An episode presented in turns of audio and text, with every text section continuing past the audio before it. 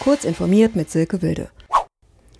Twitter versieht eine Reihe von Nutzerkonten mit Regierungsverbindung künftig mit Symbolen, um seinen Nutzer eine bessere Orientierung zu bieten. Kleine Flaggen würden ab sofort anzeigen, wenn es sich um den Account von Mitgliedern von Regierungen oder Spitzendiplomaten handle. Das teilte der Kurzmitteilungsdienst am Donnerstag mit. Betroffen seien dem Blogbeitrag von Twitter zufolge auch staatsnahe Medien sowie deren Herausgeber oder hochrangige Journalisten. Solche Medienkonten würden ab sofort von Twitter auch nicht mehr für andere Nutzer für Abonnements empfohlen. TikTok kuschelt mit Amazon. Über die Fire TV-Geräte von Amazon sollen Videos aus dem sozialen Netzwerk laufen, bestätigte eine Amazon-Sprecherin dem Magazin The Verge.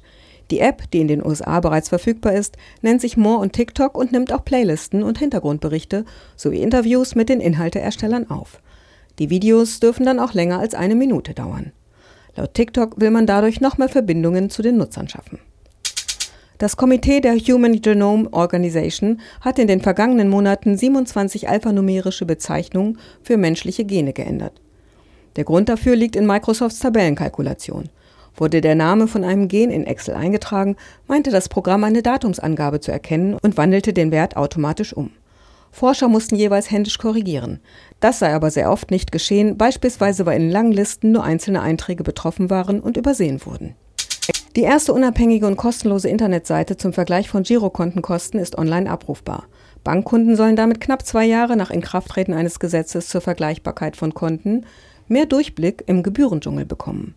Der TÜV Saarland erteilte nach Informationen der dpa dafür dem Vergleichsportal Check24 die Zertifizierung. Check24 baute nach eigenen Angaben dafür einen gesonderten Girokontenvergleich auf, der Verbrauchern einen Überblick über mehr als 550 Anbieter gibt. Diese und weitere aktuellen Nachrichten finden Sie ausführlich auf heise.de. Werbung. Sichere Kommunikation ist für dich und die Bundesregierung im Alltag unverzichtbar. Wenn du nicht willst, dass deine Ausweisdaten gehackt werden können und dich mit IT auskennst, bist du bei der BDBOS genau richtig. Im Moment suchen wir Spezialisten für IP-Adressverwaltung, große Netzwerke und vieles mehr. Tu was Gutes für die Gesellschaft und für dich. Komm zu uns. Im öffentlichen Dienst stimmt das Gehalt und die Work-Life-Balance.